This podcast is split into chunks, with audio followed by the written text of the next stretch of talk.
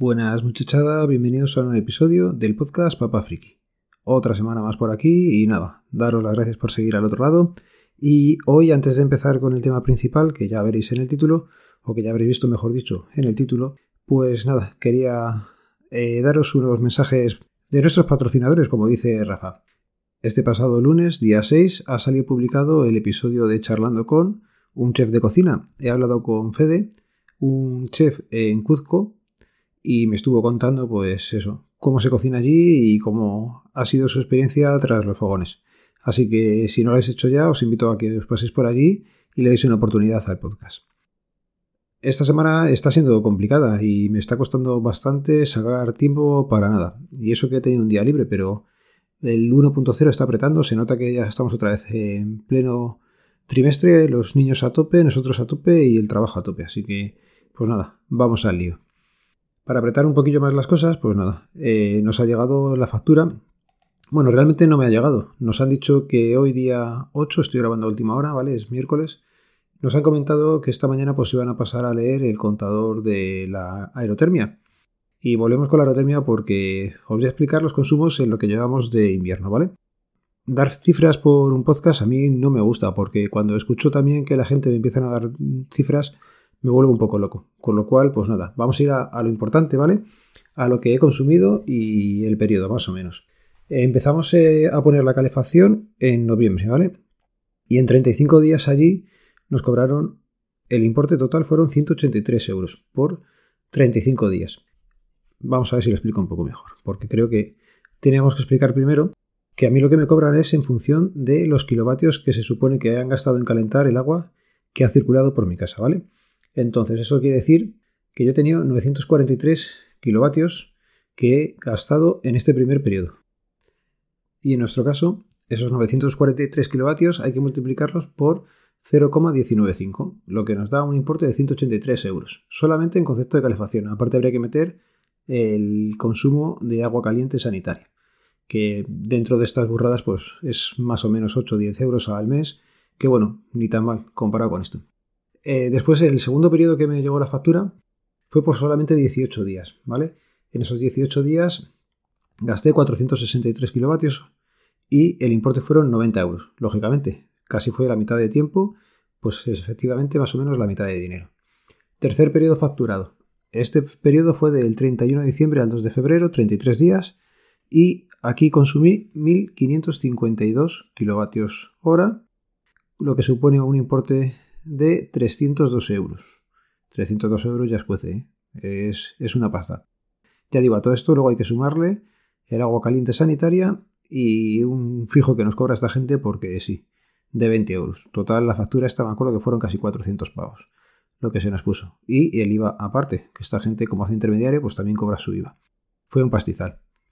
Y el último periodo, que es el que nos han facturado ahora, que ya me llegará en algunos días la comunicación oficial, pues nada, 34 días, un día más que la otra vez.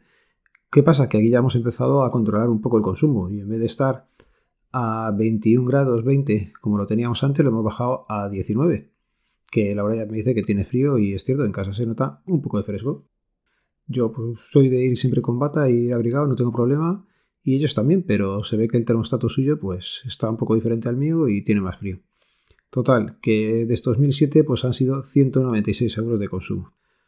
He calculado también entre los días dividiéndolo, pues me sale que en el primer periodo y en el segundo, por día, hemos gastado 5 euros de calefacción.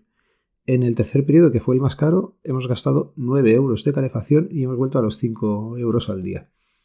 Que para mí me parece una auténtica burrada. Por mucho que nos vendan que la aerotermia es eh, verde, ecológica y todo lo que tú quieras y se supone que va a ser más barato, en nuestro caso ya digo que está siendo un palo bastante importante.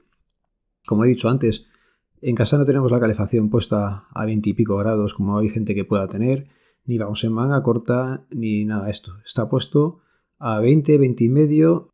Yo creo que a 21 estuvieron solamente el primer periodo y vimos que iba a ser muy caro y lo bajamos.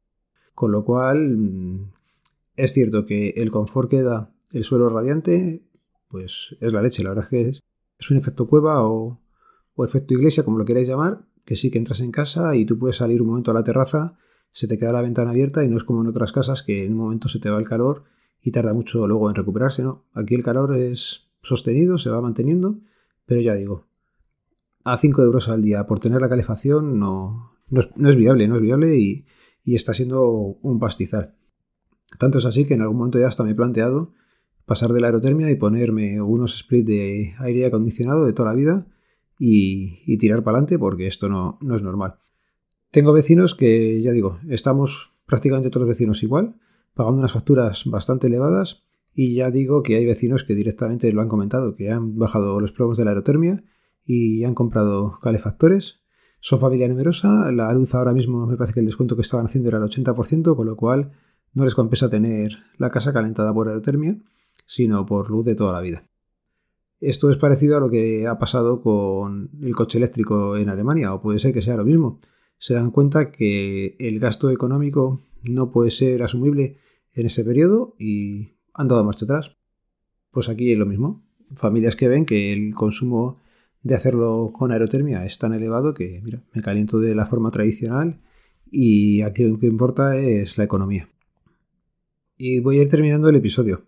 Os recuerdo que este podcast pertenece a la red de sospechosos habituales, que podéis escucharnos a través del feed feedpress.me barra sospechosos habituales. En las notas han quedado el enlace al episodio con Fede. Y antes de despedirme, pues nada, noticia de última hora. Estando ahí viendo antes la tele, he visto que ha puesto yo que Anchor ahora pasa a ser Spotify Podcaster o algo así. He intentado loguearme y me salía para generar un episodio nuevo, no, o sea, un podcast nuevo. No me salía mis episodios ahí. No sé qué pasará, tengo un mes para ver qué ocurre con, con Anchor, que tengo allí alojado el de charlando con. Veremos cómo va evolucionando esto. Venga, y antes ya de despedirme, una anécdota pues curiosa del otro día. Tenía que hacerle el DNI a dos gemelas pero que eran gemelas, gemelas, vamos. Dos gotas de agua. ¿Y os acordáis eso de que hasta los gemelos tienen las huellas diferentes? Pues me di el gustazo de comprobarlo in situ. Le cogí las huellas, estábamos haciendo el DNI de la. pues de una. Y acto seguido, pues le hicimos el DNI a la hermana.